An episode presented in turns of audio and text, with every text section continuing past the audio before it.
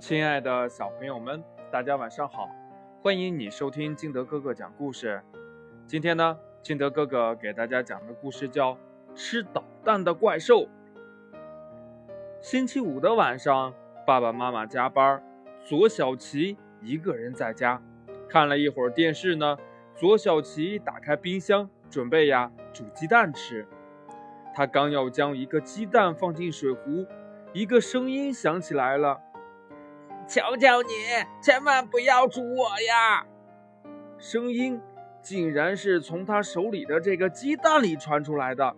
左小琪吓了一大跳，但他随即捧着这个鸡蛋跑进了自己的房间。喂，你是谁呀？你是外星生物吗？左小琪两眼直冒小星星，连忙问道：“我不知道自己是谁呀。”这个鸡蛋显得很苦恼，我的肚子好饿，好想吃东西，啊！可我不知道要吃什么。听他这么说，左小琪乐了。这样好了，我先给你一些牛奶吧。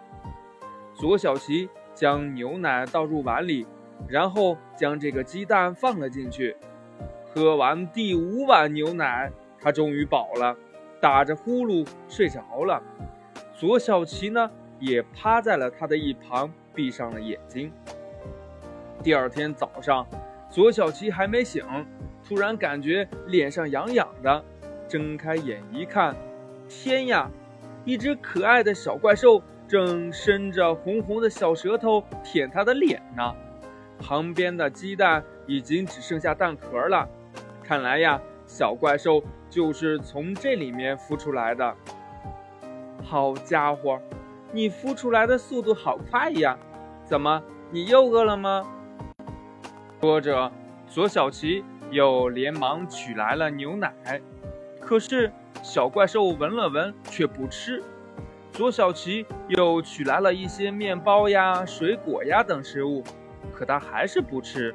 问他想吃什么，他也不说话。啊，不是吧？现在孵出来反而成了哑巴。左小琪不禁头都大了。小怪兽呜呜的叫着，看来还饿得厉害呀。没办法，左小琪只好跑进厨房，打算呀给他下碗面条。咔吧咔吧，啊啊啊啊！突然。外面响起了狼吞虎咽的声音，左小琪连忙跑出来。天呀，小怪兽竟然在吃电冰箱！眨眼的功夫，电冰箱已经只剩下五分之一了。等他反应过来，电冰箱已经被吃光了。小怪兽向电视冲去，左小琪呢，连忙将他拉住。喂！你可不能再乱吃东西了，不然我老爸老妈饶不了我。看样子呀，你很喜欢吃金属和电器。走，我带你去一个好地方。说完，他带着小怪兽飞快地来到离家不远的一个大型垃圾场，这里面堆满了各种废旧的电器，散发出一股刺鼻的味道。小怪兽。却双眼放光，马上冲过去，大块的吃了起来。嘎巴嘎巴，眼前一堆一堆的废旧电器飞快的消失着，小怪兽的身体也在飞快的长大。没过多久，它就变成了一个九米多高的大怪兽。左小琪都看呆了，而怪兽的身体仍在飞快的长大。眼前这些废旧电器也很快就被他吃光了。哦怪兽咆哮着站了起来，迈开双腿便要离开这里。地面呀，顿时剧烈的晃动起来。喂，你可不能出去，一定会吓坏别人的！左小琪连忙大声的叫道。怪兽的样子。虽然有些吓人，但他却十分听左小琪的话。闻言，便停了下来，低下了大大的脑袋，凑到左小琪的前面。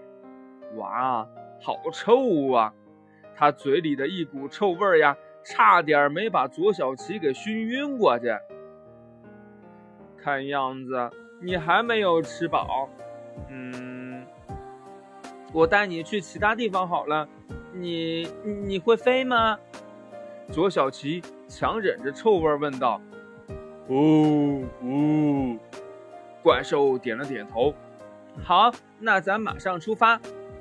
左小琪爬到了他的头顶上，怪兽呢咆哮了一声，带着他马上飞到了天空中。耳边的风声呼啸，在天上飞的感觉实在太棒了。左小琪兴奋地大叫起来：“飞呀飞呀！”一座占地几千亩的钢铁厂出现在了面前。怪兽大叫一声，便要飞过去。这可不行呀！左小琪连忙让他继续往前飞。飞呀飞呀！一座大型汽车城出现在面前，这里也不行呀，只好又让他继续往前飞。就这样飞了好久，怪兽都有些不高兴了。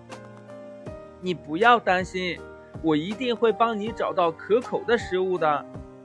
正说着，前面浩瀚的太平洋上突然出现了一座移动的小岛，它巨大的钢铁身躯在阳光的照耀下。散发出噬人的寒光，啊，是美国的航空母舰！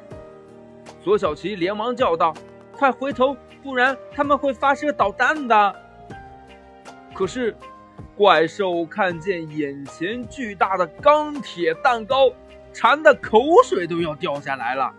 他马上飞了过去，而眼见天空中的怪兽。那艘航空母舰还以为是敌人的轰炸机呢，连忙发射了两枚导弹。左小琪绝望地闭上了眼睛。可是，都过了两分钟了，还没有发现爆炸声，只是传来了一阵嘎巴嘎巴的声音。他睁眼一看，啊，怪兽呀，正在吃那两枚导弹呢！航空母舰上的人可吓坏了。他们都以为怪兽是敌人研制出来的新式武器，于是呢，航空母舰上所有的战机都起飞了，所有的导弹都发射了出去。这怪兽呀，却高兴极了，这些导弹对他来说可是香喷喷的，可比那些废旧电器好吃多了，居然一下子扔过来这么多。于是他张开大嘴。将导弹一个个的全都吃掉了，那些战机呢，也被他两只巨爪吸了过来。咦，战机里怎么有人呢？怪兽有些不解。他打开战机，将里面的人用指甲挑了出来，放进自己的胸口的口袋里，然后将战机一口吃了下去，又瞄向了眼前这艘航空母舰，而他的身体。已经有四百多米高了，航空母舰上的人吓懵了，包括舰长在内，许多人都嚎啕大哭起来。怪兽却呵呵地傻笑着，伸出巨爪，将这些人全都装进了自己胸口的口袋里。然后呢，他抓住了这艘航空母舰，张开大嘴吃了起来。这顿大餐呐，可把怪兽高兴坏了。吃饱之后，他爬到了岸上睡着了。那些被他抓来的人呢，马上也被放了。很快呀，这全世界都知道了这只厉害无比的怪兽。这简直是我们美国的奇耻大辱！我们绝不能这样坐以待毙。对，咱们马上联系咱们的盟国，一起对付他。一起将他消灭！美国的国王和大臣们很快达成了一致，他们和他们的盟国出动了数以百计的航空母舰、数以万计的战机，一起杀气腾腾地向怪兽扑了过来。怪兽睡得正香呢，突然，他闻到了一股诱人的食物的香味儿。啊，嗯，马上呢，睁开了双眼。这时候，无数的导弹一起飞了过来。呵呵呵呵呵呵呵好多的食物呀！这怪兽高兴的张开了大嘴，啊啊啊啊啊！怪兽吃导弹吃的香极了，它每吃一个导弹，这些导弹的主人的脸色就难看一分。等它吃完所有的导弹，这些人都已经吓得面无人色了，他们所在的国家一时也陷入了极度的恐慌之中。大家都害怕怪兽来报复他们。全世界的同胞们，你们不用怕。这位怪兽虽然看上去有些吓人，但他的心肠很好。他只吃战机，只吃导弹，只吃航空母舰，绝对不会吃人的。关键时刻，左小琪通过全球电视直播做了一个重要的个人演讲。各个国家的人们呀，都放宽了心，而美国和他们的盟国却好像看到了世界末日，出现了这样一只怪兽，以后他们的导弹和航空母舰可就没有一点用了呀！不行，绝不能让怪兽把自己的导弹和武器全给吃了。于是呢，美国和他们的盟国急忙下令撤退。怪兽现在长大了，鼻子。也变得厉害了，哪里有导弹，哪里有航空母舰，他一闻就知道了。他开始在全世界搜寻导弹和武器吃，不管呀，你把这武器藏在哪里，这怪兽啊都能找到。据说呢，现在全世界所有的兵工厂都已经关门了，所有的国家也都不再生产导弹和武器了，因为有怪兽在吗？生产出来的导弹呐、武器呀，只能当它的食物，又何必多此一举呢？故事讲完了，亲爱的小朋友们，你说这世界上如果真的有一个这样的怪兽，那是不是就不会有战争了呢？快把你想到的跟你的爸爸妈妈还有你的好朋友分享一下吧。喜欢听金德哥哥讲故事的，欢迎你下载喜马拉雅，关注金德哥哥。同样呢，你也可以添加我的个人微信号码幺三三三零五七八五六八。好了，亲爱的小朋友们，今天的节目就到这里，我们明天见喽，拜拜。